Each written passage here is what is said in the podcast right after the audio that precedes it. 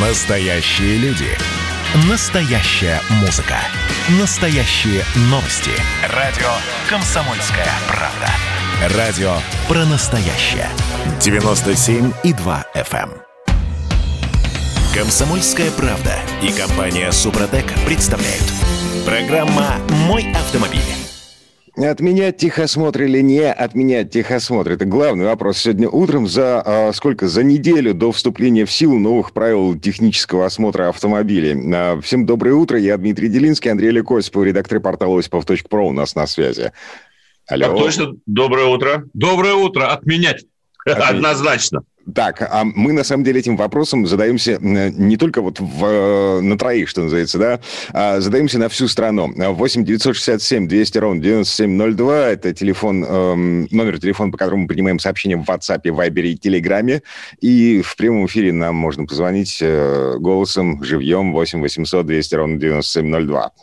Так, а, слушайте, тут вообще чехарда совершенно невероятная происходит. Эм, э, во-первых, пока пока мы с вами отдыхали, Путин подписал указ о контроле сотрудников ГИБДД за техосмотром. Гаишники получают новую задачу – осуществление государственного контроля и надзора за организацией проведением технического осмотра транспортных средств. Указ президента вступает в силу с 1 марта этого года. А я не понимаю, что, возвращаются те времена, которые были до 2012-го? Которые были, э, по-моему, до 1999 или какого 1900, нет, ну они всю жизнь, по-моему. МВД, по-моему, всегда контролировал Ну, конечно, э, во все советские времена. Конечно. С чем боролись, к тому и возвратились, называется. Но вот тут вот странно на самом деле, потому что вроде как эта информация в данном случае, вот мы читаем российскую газету, официальный орган. Но давайте не будем называть. Вот смотрите, ведь не так давно, если не ошибаюсь, в конце прошлого года гаишникам вернули право контролировать техническое состояние транспортных средств,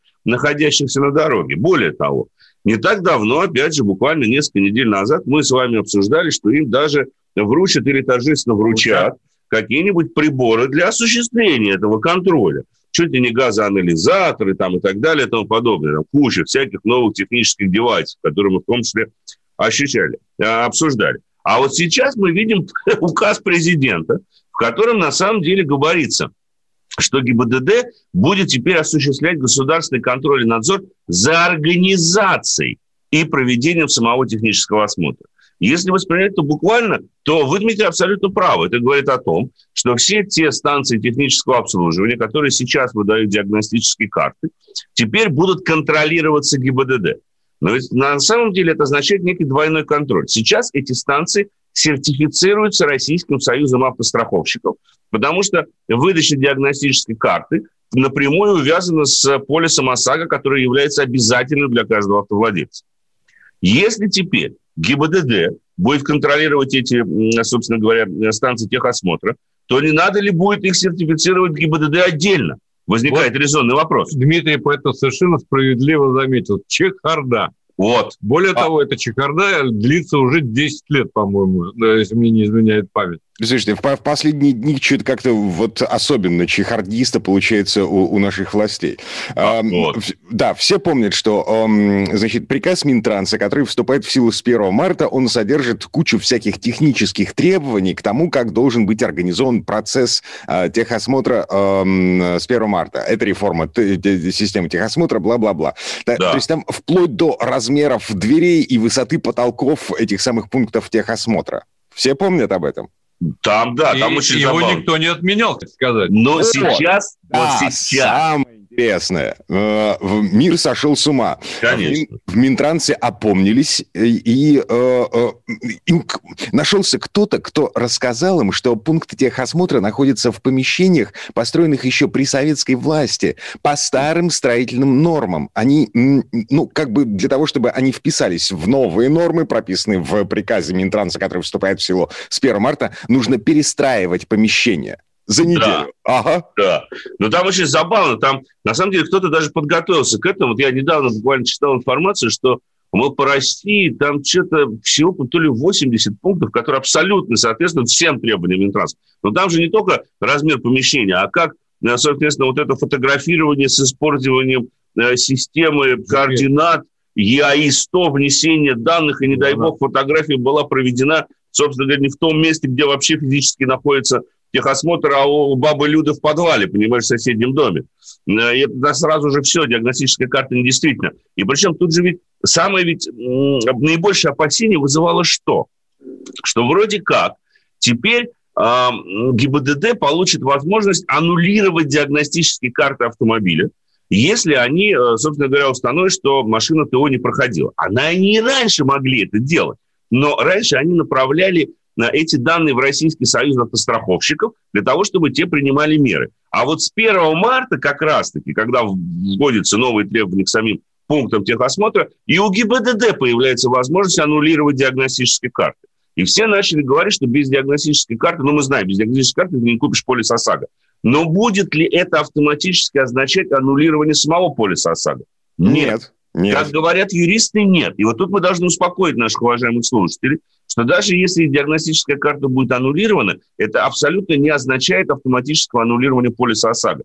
Другой вопрос, что в случае попадания в ДТП, где такой человек станет виновником, то с него по полной программе снимут. Его ОСАГО работать не будет.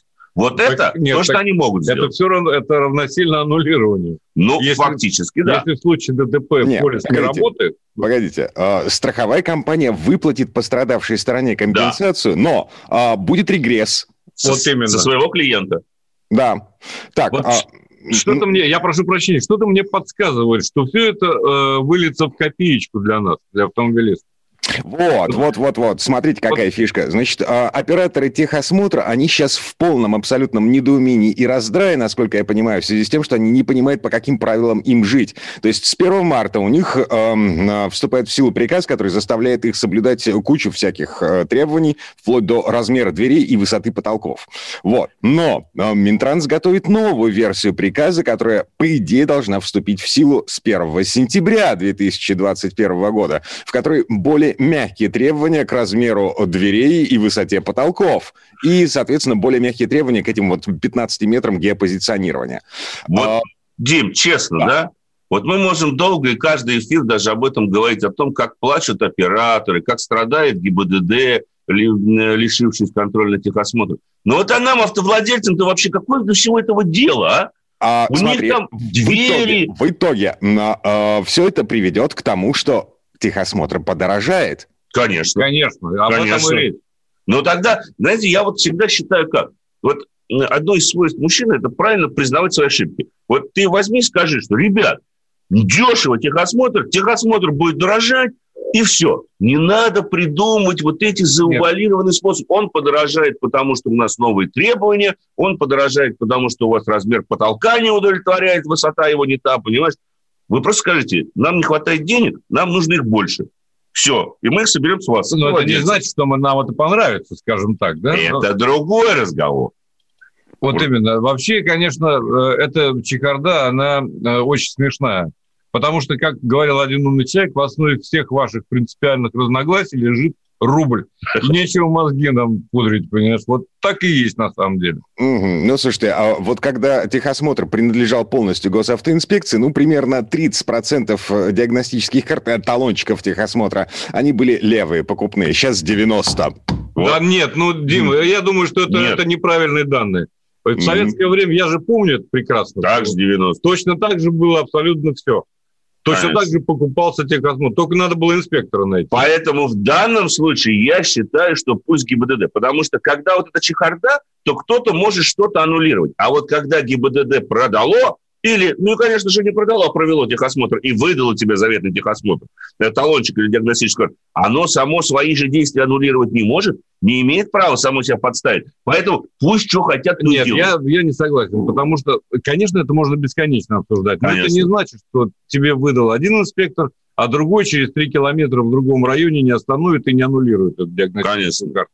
Нет, правильно. История. Самое правильное решение нам предлагают наши уважаемые слушатели. Причем вот не первое, собственно говоря, сообщение. Закройте избушку на ключ. Техосмотра не будет, и всем счастья. Все, вот это на самом деле самое правильное кардинальное решение. Что, погодите, это погодите. А если наш народ отпустить, ну вот, народ пойдет в разнос, будет ездить на таких ведрах. Да, ну, Дим, я вот Дима, это... ну, слушайте, у нас же есть инстинкт самосохранения. Это у, раз. У любого живого существа, кстати сказать. Это раз. А те, которые маргинально, собственно говоря, позволяют себе выезжать без тормозов, они, ну, они, так будут они и так будут заезжать, они быстрее свой столб найдут. Знаете, есть такая пословица, всех свой столб найдет. А... Вот побьются, как бы это сейчас цинично и жестоко не звучало. Да, может быть, мы будем наблюдать кратковременный всплеск аварийности на протяжении нескольких месяцев. Но опять же, человек разумный все равно не будет выезжать на такой машине. Они разумные так в столб завяжутся. Слушайте, 4% аварий по причине ненадлежащего состояния. Ну, конечно. А, в прошлом году отпустили людей, значит, сказали, э, из-за да. коронавируса станции техобслуживания техосмотра закрыт, поэтому оформляйте полис ОСАГО. Вырос процент, выросла э, доля аварий из-за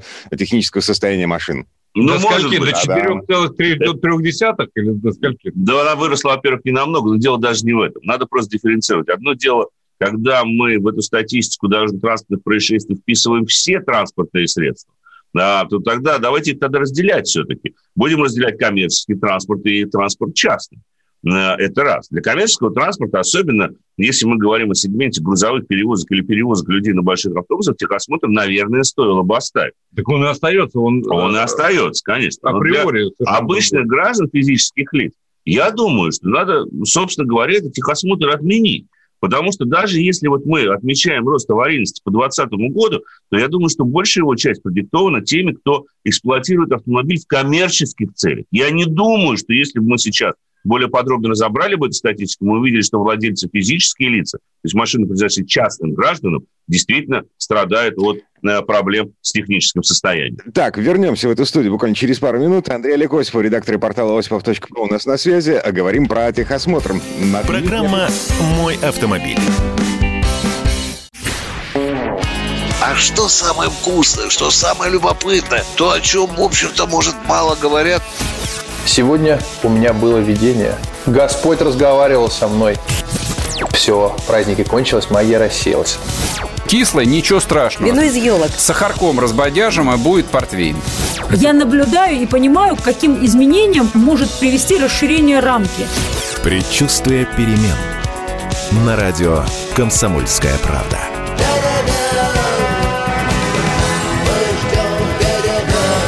Но извините, пожалуйста, я понимаю, что действительно заниженная лексика не наш стиль. Комсомольская правда и компания Супротек представляют. Программа «Мой автомобиль». На этом мы вернулись. Я Дмитрий Делинский, Андрей Олег Осипов, редактор портала осипов.про. Э, на связи? Э, конечно же, на связи. Присутствуют, как а, говорится. Оба.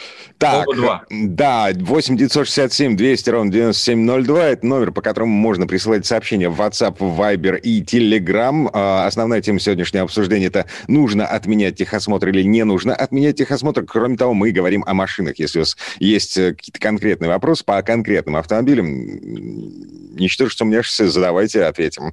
Ну Конечно. и телефон прямого эфира 8 800 200 ровно 9702. В этой четверти часа э, давайте про знаки поговорим. Тут э, прилетела такая новость. Э, э, вот тот самый ГОСТ про уменьшенные знаки, про экономию жести на э, э, дорожных знаках, его отменяют. 58-398-2019 его называется. Экспериментальные технические средства организации движения. Это ты, чтобы окончательно запутаться? Да.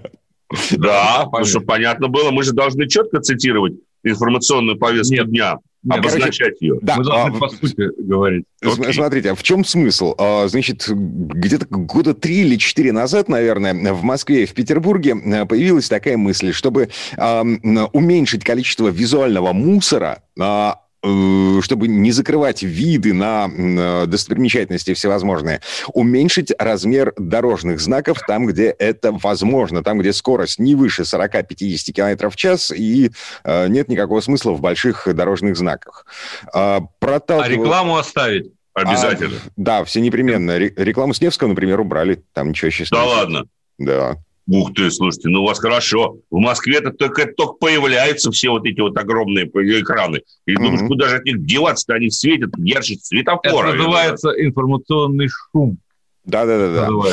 А, ну так вот, значит, господин Шумский, Александр Шумский из э, Центра пробок нет продавил э, принятие ГОСТа э, про уменьшенные дорожные знаки и их, собственно, сначала в порядке эксперимента в Москве и Петербурге, а потом и эм, э, ГОСТ, э, собственно, вступил в силу. Угу. И вот теперь госавтоинспекция добилась его отмены, причем полной. Это, это что, это означает, что вот эти уменьшенные знаки будут снимать?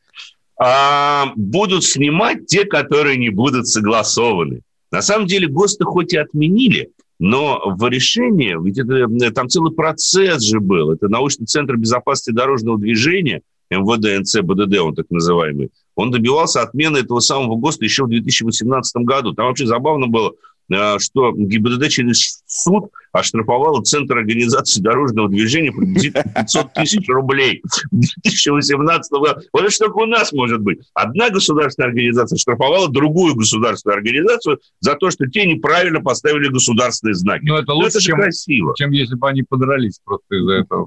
Прямо в здании суда причем. Слушайте, ну это тоже было красиво. Но до них, до них до кого-то дошло, что на самом деле это соответствует Венской конвенции. Естественно. Вот, и поэтому надо, конечно, отменять.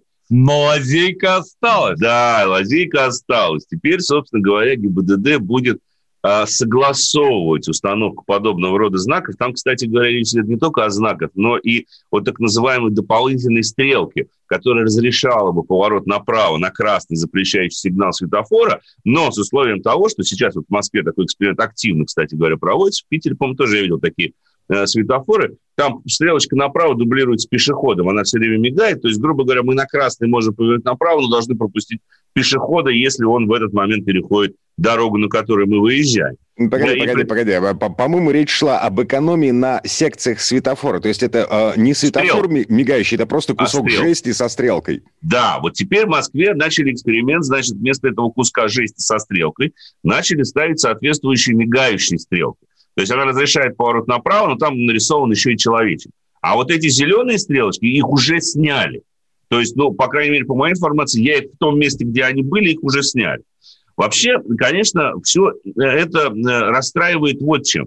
Тем, что водитель становится таким испытательным, соответственно, персонажем, полигоном, на, да. котором, на котором все испытывают. Да, каждый день... теперь да, ты, ты, ты не знаешь, что тебя ждет за поворотом. Эм, каждое утро там что-то меняется. Конечно, конечно. А, а гражданин России должен быть в постоянном состоянии изумления. Он всегда должен быть готов, да, как пизов боевой готовности. Да, всегда готов, всегда будь готов, пионер, всегда, всегда готов. готов. Вот мы как пионеры, на самом деле, на которых испытывают вот эти все вещи. На самом деле, вот какая разница? Да, да, главное, чтобы дорожный знак был виден. Его размер закреплен в Венской конвенции 1968 года. И, к слову сказать, я вчера тут э, слышал сообщение о том, что Россия вместе с некоторыми странами а, подала, значит, э, в общую вот эту вот э, Организацию безопасности дорожного движения всемирную запрос на изменение некоторых положений Венской конвенции, потому что ну, там он, слава богу, касается только того, что в Венской конвенции неплохо бы прописать и а, а, самостоятельно самоуправляемые транспортные средства. А, это Потому автопилоты, да. Да, mm-hmm. там автопилоты никак не прописаны. Но вот как бы то ни было, вот переписали знаки, я знаю даже несколько улиц в Москве, значит, сняли большие знаки, поставили маленькие знаки. Информационный шум стал еще хуже потому что это как маленькие, вот как пуговки, которые нашили зачем-то не в один ряд на рубашке, а в четыре ряда, чтобы гарантированно застегнуться, видимо, да? Я представляю, сколько бюджета бы это дело освоили, да? И возникает, конечно, резон, а за чей счет банкет, да? Кто его будет оплачивать? Тебе сказать? Угу. Ну, я так. просто спросил. 8 800 200 ровно 9702. Пока Осипова занимается выяснением ответов на, на риторические вопросы, у нас Игорь на связи. Игорь, доброе утро. Послушаем Игоря. Доброе Игорь. утро. Доброе. Это Екатеринбурга. Я вот конкретно хочу пояснить по поводу технического осмотра. Я работаю уже на этой станции 25 лет. И да. хочу вам сказать следующее, что коммерческий транспорт в ужасном состоянии. Это Конечно. вообще в таком ужасном состоянии вот приезжают, даже на дорогах. Вот э, я вам скажу, до 2011 года, когда ГИБДД контролировала вот эту функцию, э, официально проходило 95%. И 5% а сейчас? проходило неофициально. Сегодня Росгострах э, сделал такую штуку, что сегодня проходит 95% неофициально и только 5% официально. Понимаете? Ну, отлично. И теперь давайте... Хм, то есть вы а, хотите... я, я понял. Смотрите, а речь идет о том, чтобы а, сделать обязательным техосмотр коммерческого транспорта, вот всех этих автобусов, грузовиков. в первую очередь и физических лиц, все, что касается грузового транспорта, категории N, категории М2, М3, Н2, Ну, понятно, автобусы, N3. фуры, вот это все. Ага, вот. А на людей обычных... Э, малотоннажного транспорта, вы понимаете? Это все нужно Игорь, полностью контролировать. Я вот э, понятно, смотрю, понятно. Спасибо, где, спасибо, Игорь, вам большое, да, спасибо. Это очень... Не ремонтировал машину. Это понятно, понимаете, но вопрос тут во многом заключается не только в самом процедуре техосмотра. Да, действительно, и тогда техосмотр покупали, и сейчас техосмотр покупают. да, будем честными, чтобы закрыть эту тему. Но когда мы говорим о сегменте перевоза, когда мы говорим прежде всего об автобусах, потому что действительно автобус у нас в возвращающем состоянии, посмотрите, на рейсе Москва-Махачкала ходит автобус, да, ты на него же без слез не взглянешь, как он вообще-то его прошел. Но мы в том числе говорим о создании определенных условий, при которых автотранспортные предприятия смогут обновлять технику. У нас проблема во многом заключается именно в этом. В том, что очень высокие пошлины на ввоз автобусов, в том, что автобусы эксплуатируются по 20-30 по 30 лет не потому, что их никто не хочет менять, а потому что их попросту не на что менять. Нет, вот есть система поддержки частных людей при покупке первого автомобиля, да, мы как-то о ней говорили, но абсолютно не существует никакой системы государственной поддержки э, обновления автотранспортных средств, особенно находящихся в коммерческой эксплуатации. Единственное, что помогает сейчас компаниям, это более или менее понятные прозрачные условия лизинга, потому что лизинговые платежи можно отнести на себестоимость. Но вот систему фискальных инструментов, которые бы стимулировали автотранспортные предприятия пересаживаться на более экологически чистые и, соответственно, более технически ухоженные автомобили, которые бы вводили запрет на эксплуатацию 30-летних автобусов, которые действуют во всем, во всех странах Евросоюза. Вот, этих, вот этой системы, такого инструментария в России как не было, так и нет. Вот результат. Эксплуатируется техника до последнего, выжимаются все соки, и техосмотры покупаются. Будем 8... говорить об этом да. откровенно. Да, 8 967 200 ровно 9702, по этому номеру принимаем сообщение в WhatsApp и Web. Вот э, из Татарстана нам пишет, будет ли действительно диагностическая карта получена до 1 марта в дальнейшем? Да, действительно будет, естественно. Неважно, это не значит, что сейчас надо бежать в пункты технического осмотра и вот за оставшиеся вот эти вот несколько дней тут же его проходить. Но если у вас есть такая возможность сделать, и любые диагностические карты, выданные до 1 марта, будут действительно ровно столько, сколько они должны быть действительно. На самом деле полис ОСАГО вы спокойно купите. Если какая-то страховая компания начнет вам говорить о том, что ваша диагностическая карта получена в предыдущем месяце, когда не действовали новые правила ТО, и под, этой, э, под этим соусом отказываться вам продавать полис, вы можете обратиться на горячую линию Российского союза автостраховщиков, потому что на самом деле хоть есть привязка к диагностической карте полису ОСАГО, но отказать они вам в этом не могут. Если вы ее получили, вы можете купить полис ОСАГО. И неважно, когда вы получили, по каким правилам. Да, да, вообще. Да, роскошную фоточку нам из Челябинска прислали. Вот. Эм, ну, такой хороший такой качественный снежный апокалипсис. Ну да, слушайте, в Москве сейчас аналогично. Давайте перейдем э, э, я не буду сейчас даже цитировать, Дима, позволить это смс-сообщение, очень много, действительно. Мы с вами, дорогие друзья, абсолютно на самом деле согласны э, во многом. И это говорит о том, что особенно приятно, что вот идея создания партии здравого смысла, да, мы помним, название запатентовали, давайте создавать, давайте, может быть, действительно что-нибудь сделаем. Пока предлагаем перейти к автомобилям, потому что а, ты же покатался, вот коллегу обращаюсь, он на Peugeot 208 проездил... 2008. 2008 а проехал в той стране, где правилами дорожного движения вообще не просто. В а, Абхазии. В Абхазию мы через три минуты. Вернемся. Да, Андрей Олег Осипов, редактор портала осипов.про у нас на связи. Вернемся через... Программа «Мой автомобиль». Значит, я самый первый вакцинировался, поэтому меня спрашивают. Поехали, напились и давай, значит, все. Нет больше СССР, мы создали Содружество независимых государств. И скорее хозяину, Бушу, старшему президенту США звонить. Назначьте везде русских, и многонациональные регионы были бы довольны. И дайте больше прав регионам и больше прав предприятий. Итоги с Жириновским. Каждую пятницу на радио «Комсомольская правда».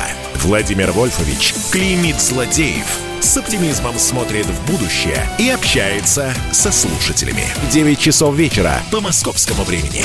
Я все могу сделать. Запросто наведу порядок. Комсомольская правда и компания Супротек представляют. Программа «Мой автомобиль». На этом мы вернулись. Я Дмитрий Делинский, Андрей Олег Осипов, редактор портала осипов.про. На связи? На связи переносимся из столицы в Абхазию. Вот. Пере, перенесемся, потому что а, был тест э, Peugeot 2008, с которого я приехал буквально... Подходящее место а, подходящее место. И дело, дело в том, что вот я поймал себя на мысли, если бы этот автомобильчик презентовали первый тест-драйв где-нибудь э, на асфальтовых дорогах Испании, я бы половины не узнал, э, что стоило бы узнать о нем. В Абхазии а, был а, экстрим. Абхазия, да, а, там, там же снег, там же там... горы, горные дороги, э, серпантины, и снег и лед. Именно. И более того, мы попали как раз в самый сильный снегопад. А вот у, как раз в этот день. И Шестой был там? Да, я был там, конечно. Ох, мы, кстати говоря, место. единственный автомобиль, который поднялся, мы были первыми на озеро Рица. Вот. Но давайте по порядку, потому что автомобиль э, замечательный во многих отношениях. Это не значит, что одни только плюсы, но... Но красивый, я бы, красивый! Я бы, я бы поставил, безусловно, по пятибалльной шкале пятерку за две вещи. Пятерку за внешний вид – это красивый автомобиль. Действительно красивый, машина, вопросов нет. Без вопросов. Он э, настолько гармоничен, сбалансирован и выразителен, да. что там вопросов не остается. И вторую пятерку я поставил за интерьер. Маленький так. рулище только сверху. Погодите, а, погодите. Да, да. Давайте определимся с тем, что это за машина. Это а, кроссовер, это хэтчбэк. Это кроссовер. Я бы кроссовер поставил в кавычки, я бы так сказал, что это асфальтовый кроссовер. Переднеприводный. Потом, да, вот, Андрей, ты забегаешь впереди. Извините впереди э, папашки тоже, ну, да, хорошо, так все, есть. замолк. Так вот, э, конечно, э, дело не только в том, что это только переднеприводный пока. Автомобили другого не планируется в ближайшее время. Дело и в других свойствах его. Но все-таки вторая пятерка за интерьер. Я такого не видел нигде, ни в одном автомобиле до сих пор. Потому что, ну, во-первых, центральный дисплей, который сверху на панели стоит, он развернут к водителю очень здорово. Там все цифровое, все отлично. Но приборная панель заслуживает отдельного восхищения. Во-первых, это 3D-панель она как бы двухобъемна, и это действительно видно. То есть э, сначала цифры идут, там шкалы, все как положено, а сверху проекционный дисплей, который следующим слоем высвечивает, допустим, скорость, то, что вы заставите его высвечивать. А это расслаивание не мешает, собственно Это расслаивание не, не мешает. Она, конечно, завораживает поначалу, но все равно а, ты смотришь, смотришь на дорогу. Это выглядит очень симпатично. А, меня поразил руль. Обычно руль скашивают снизу, такой а, а этот сверху, да? А этот с двух сторон. И понятно почему. Потому что если ты его поставишь в нормальное положение, как тебе удобно, да. То он будет перекрывать абсолютно весь щиток. 3D красивый, но перекрывает. 3D Поэтому становится 2,5D. Сверху его тоже э, срезали. Так. Это оригинальное решение, не совсем обычное. А рулить как? Рулить удобно. Почему? Потому что одновременно с этим одно влечет за собой другое. Одновременно с этим они сделали очень внятное, отличное рулевое управление. Остренькое, я надеюсь. Остренькое, там все остро. Действительно, острое рулевое управление. Так. Это что касается интерьера. Он очень красив. Когда обивка кожи там вообще нет. Есть тканевые еще обивки и так далее. Но это я говорить не буду, это у дилеров. Узнают наши слушатели, кто хочет покупать такой автомобиль. А, значит, э, рулить удобно. Руль очень хороший, информативный, ноль прослеживается, никаких проблем, потому что мы испытывали его э, в самых э, неподходящих для этого автомобиля условиях, я бы так сказал. Ты сейчас про Абхазию или про дорожные условия? Про дорожные условия. А-а-а. Какая разница, Абхазия это или что-то еще? Важно то, что было достаточно сложно проехать. Иногда мы не могли проехать, не только мы. Угу. Возвращались обратно, прокалывали другой маршрут. В общем, там было достаточно много приключений. Но что мы выяснили? Как сидеть? Сидеть, надо сказать, обычному человеку может быть и нормально, да, интерьер еще, кстати, там а-ля э, Купер мини, да? Э, такая вот... Кла- целый ряд клавиш, целый ряд переключателей клавиш, да, тумблеров. Совершенно но верно. с 3008 это пошло. 2008 да, но здесь все это компактно. Но большому человеку может показаться не очень удобно. Почему? Потому что э, правая нога неизбежно упирается в... Э, туннель. Туннель, конечно. Так. И когда ты активно рулишь, а мы рулили активно такие, так ты правым локтем задеваешь подлокотник. Он маленький автомобиль. Ага. Ну, там 4300 в длину, но по ширине это не очень большое. Сзади место есть вообще? Сзади место есть, можно за собой сесть. Но я бы не сказал, что можно как-то расслабить ноги. Угу. Тяжело будет дальние дороги. Понятно. Но для детей более чем. Это такое, это э, молодежный, в общем, по определению, с моей точки зрения, автомобиль. Теперь самое главное, ходовые качества. Да. Что под капотом? По капотам один единственный двигатель, 1,2 литра, который Сколько? Это полпачки сока. Это не у нас литровый, Пакет... чуть больше. А литровый? 1,2. 1,2. Да, я согласен. А, он оснащен турбиной. В случае с механической шестиступенчатой коробкой передач он развивает 100 лошадиных сил. В случае с шестиступенчатым автоматом, вот на котором мы ездили, собственно, 130 лошадиных сил. А почему И... такая, такая, такая наглость вообще? Такая разница, такая вот так. Это не ко мне вопрос, но вот так. Но надо сказать, что сразу же скажу, поскольку это интересно. Что цилиндра у него три. Цилиндры три, расположены вот. в ряд. Это По 400 правда. грамм каждый. По 400 грамм на душу, на цилиндр нормально. 400 грамм объема на каждый. Ну, послушайте, давайте э, по порядку. Давай. Значит, смотри, э, с механикой, поскольку ну, такой вот красивый и так далее, скомпонованный, с механикой он будет стоить около миллиона восьмисот а с автоматом да. около 2 миллионов в районе.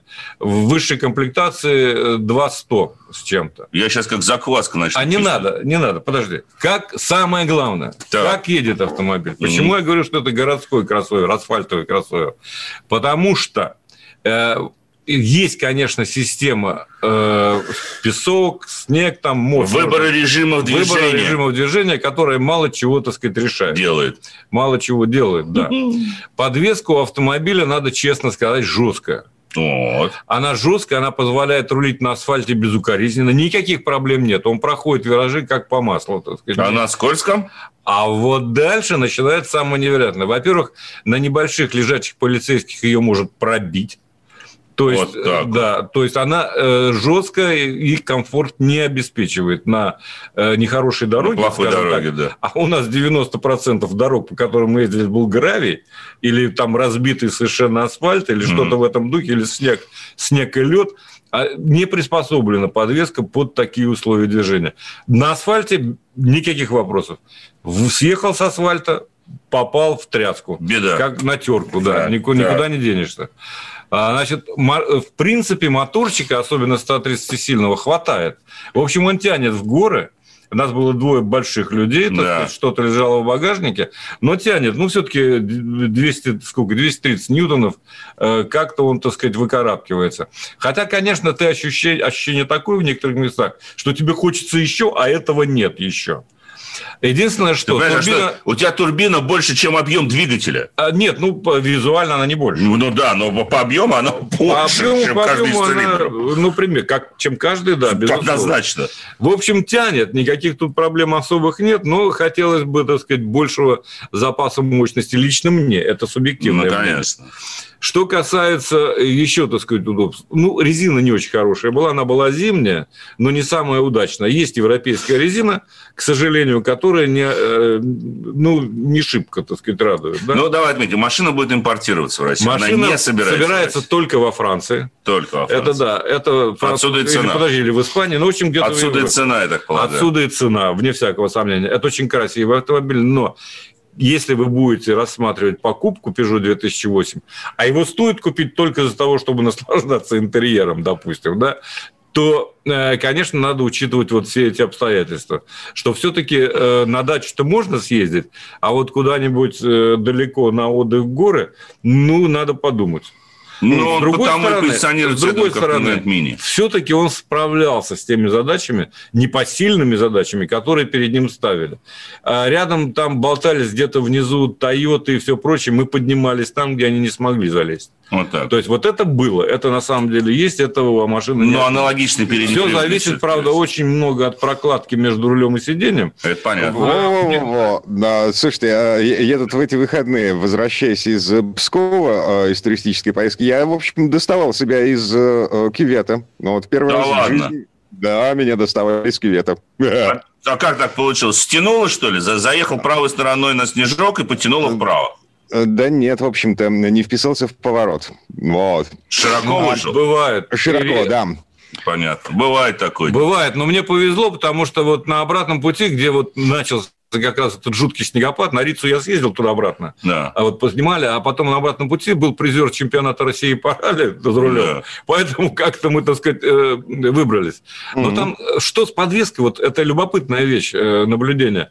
Дело в том, что если бы можно было сразу отключить систему стабилизации одним движением, нажатием на кнопку, ладно. Надо было ковыряться в этом самом интерфейсе. Она отключается полностью? Она отключается, но она может потом начать То есть работать. после 50 да. снова начинает работать? Да, но, да. но отключить ее необходимо было, потому что э, сцепление пропадало. Тебе нужно, э, чтобы колеса пробуксовка, они крутились. А а у тебя э, глушит, так сказать, движок. То ну, полминуты у нас осталось. Понятно. Вопрос от Максима из Нижневартовска по техосмотрам. До конца февраля прохожу ТО, а вот полис ОСАГО могу оформить уже после вступления новых правил в силу. Это правильно, да? Да, да, Максим, так. можете, можете делать все, что угодно. Главное, не затягивать, собственно говоря. Вот. Эх, а я про объем багажника не рассказал. А я про Range Rover Sport не рассказал. а я еще про Lexus UX не рассказал. Слушайте нас в другие дни на радио «Комсомольская правда» и не отходите, собственно говоря, с этой частоты. Правильно далеко, ли мы попрощались, Дмитрий? А, в общем, да. А, в следующий раз мы с вами услышимся в понедельник. А, да, а на этом а, с вами практически все. Андрей Лейк Осипов, редактор портала у нас на связи. А впереди у нас еще встреча с Александром Пикуленко. Программа «Мой автомобиль». Кто виноват и что делать, в нашей стране знает каждый. А вы попробуйте предсказать, что будет. Каждый четверг в 8 вечера по московскому времени главный редактор «Комсомольской правды» Владимир Сунгоркин делает прогнозы, как станут развиваться события. И у него это отлично получается. У нас очень сильная налоговая служба. Руководитель ее, господин Мишустин, это один из выдающихся управленцев. Ему бы возглавить правительство. Байден может победить с минимальным перевесом. И, скорее всего, они будут спорить, ходить в Верховный суд, доказывать. Карабах станет азербайджанской территорией, каковой она является по всем международному праву и, извиняюсь, по решениям, специальным решениям Организации Объединенных Наций. К лету исчезнет вся эта пандемия, и мы перейдем к нормальной жизни. И дальше я бы прогнозировал, будет огромный всплеск во всем, в экономике, в потреблении. Я предрекаю, что где-то уже к осени будет серьезный бум всего хорошего против всего плохого. Хотите знать, что будет? Включайте радиоприемники каждый четверг в 8 вечера по Москве. Комсомольская правда и компания Супротек представляют. Программа «Мой автомобиль». А это мы вернулись в студию радио «Комсомольская правда». Я Дмитрий Делинский. В этой четверти часа у нас традиционная история от Александра Пикуленко. На этот раз речь пойдет о суперкаре Ferrari 348 Spider. Эту машину начали выпускать на заводе в итальянском городе Маранелло в 1989 году. У нее было несколько версий. Купе, тарго-купе со съемными панелями крыши и открытый Spider. Вот на нем, на Спайдере, покатался Сан Саныч. Предыстория. Каждой стране есть свои автомобильные привязанности. Где-нибудь на Филиппинах с недоверием относятся к большому сочлененному автобусу, поскольку предпочитают длиннобазные Виллисы. В Южной Корее не жалуют универсалы, так как привязаны к небольшим фургончикам. А в Монголии очень долго не любили наши «Волги» в роли такси, поскольку запряженная степной лошадкой повозка была в этой роли и привычнее, и дешевле. А вот реакция на открытые автомобили почти повсеместно совпадает. Они приживаются в любом уголке мира. Даже в заиндевелой Норвегии, где солнце появляется часа на три и не греет вообще никогда, даже летом. Зачехленный кабриолет в уличном потоке воспринимается нормально. А на вопрос, зачем вам открытая машина, никто не обижается, поскольку где же им быть, как не в Норвегии. Ну и, конечно, во все времена открытые автомобили, в основном спайдеры, были в производственной гамме Ferrari. Самый первый из них, прославленный 125 появившийся в 1947 1997 году. Он был двухместным спайдером. Наш сегодняшний герой, спайдер модели 348, дебютировал в 1993 году в Голливуде. И хотя презентацию новинки можно было с успехом провести в любой точке света, итальянцы выбрали место, где сразу можно рассчитывать на ажиотажный спрос. Конечно, кому как не кинозвездам демонстрировать себя в открытом автомобиле. Ferrari 348 Spider был тогда самым маленьким автомобилем в гамме. Как известно, большой и маленький у этой фирмы касается не размеров автомобиля, а количества цилиндров. У этой машины двигатель V8 объемом всего 3,5 литра и мощностью 320 лошадиных сил. У него 4 распредвала и 4 клапана на цилиндр. Мотор установлен продольно, а коробка поперечна. Есть и дифференциал повышенного трения. Легкий мотор 119H90, его вес всего 180 кг, сделал Spider очень привлекательным автомобилем для скоростной езды. С этим двигателем Ferrari 348 получил самое лучшее для своего времени соотношение веса и мощности. Подвеска всех колес этого автомобиля независимые, на непараллельных и неравной длины вильчатых рычагах со сдвоенными газовыми амортизаторами и маловитковыми пружинами. Такая подвеска гарантирует отменное сцепление с дорогой и оправдывает название автомобиля. Ведь спайдер – это паук. Рычаги подвески крепятся на пространственный каркас, сделанный из хромомолибденовой стали. Кузовные панели из алюминия и пластика. Крепятся они в традициях Феррари кое-где саморезами, где-то заклепками, а в большинстве мест приклеиваются. Как на любой открытой машине, на Феррари 348 были усилены продольные элементы конструкции каркаса и рамка лобового стекла, которая должна принять на себя основную нагрузку при опрокидывании. Благодаря отточенности стилевых решений компании Пининфорина, которая традиционно занимается обликом Феррари, Спайдер хоть и перенял знакомые линии закрытых купе 348 GTP Берлинетта и 348 GTC Targa, все-таки так и пышет ярко выраженной индивидуальностью вне зависимости от того, поднят или опущен вверх. Но лучше, когда он опущен. Тогда автомобиль лишен фамильных неудобств Феррари и сидится в нем весьма вольготно. Правда, для высоких водителей и при сложенном верхе остаются проблемы. Например, низкая рамка лобового стекла, к которой придется какое-то время привыкать. Кстати, складывается матерчатый верх быстро и без хлопот. В нише слева от водительского сиденья лежит рукоятка замысловатой формы, а где-то в районе водительского уха есть механизм, к которому эта рукоятка присоединяется. Несколько простых движений, и система тяга рычагов быстро и аккуратно укладывает тент в нишу. Внутри, если не считать колесной арки, сильно выдающейся в салон, посадку водителя и единственного пассажира можно назвать неплохой.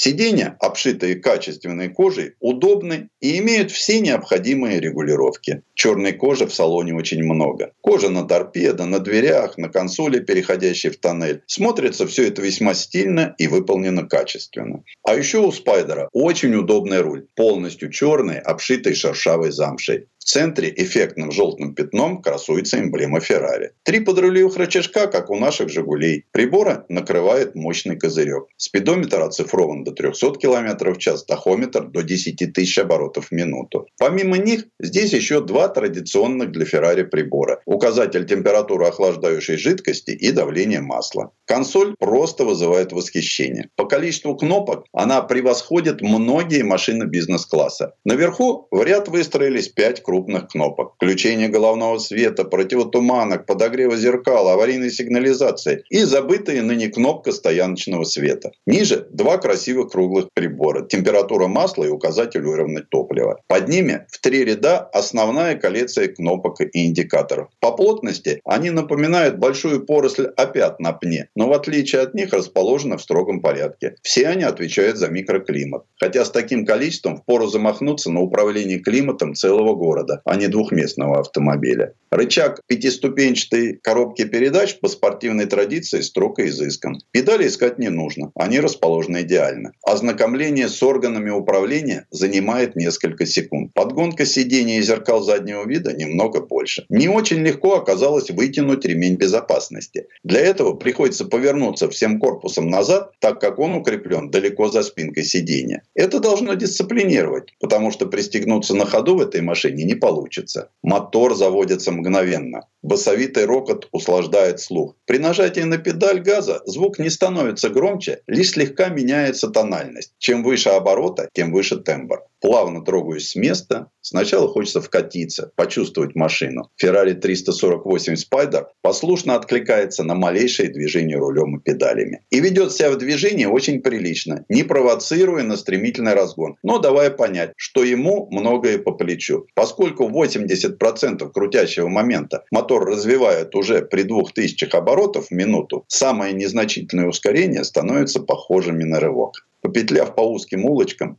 выезжая на прямую пустынную дорогу. Вот теперь настало время оторваться. Педаль в пол, и меня вдавливает в спинку кресла. Свист ветра в ушах заглушает все остальные звуки. Воздушный поток врывается в легкие, не позволяя выдохнуть полное ощущение свободного полета и ускорение, вполне сопоставимое с падением. Деревья по краям дороги сливаются в одну сплошную полосу. Попутные машины проносятся справа с такой скоростью, будто едут навстречу. Большого труда стоило отвести глаза от дороги и взглянуть на спидометр. Стрелка завалила за 200. Это, пожалуй, уже слишком. Ведь наша задача не установить рекорд скорости или испытать свой организм на ветроустойчивость, а ощутить всю прелесть поездки на открытой машине теплым солнечным днем. Одним словом, Ferrari 348 Spider – это машина для удовольствия, для неспешных поездок, когда только небо над головой, когда ничего не мешает наслаждаться пейзажем и вдыхать аромат свежего воздуха. И в то же время это серьезный и очень мощный автомобиль с ярко выраженным спортивным характером. Предыстория.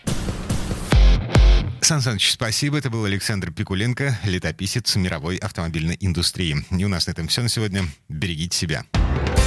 Программа «Мой автомобиль».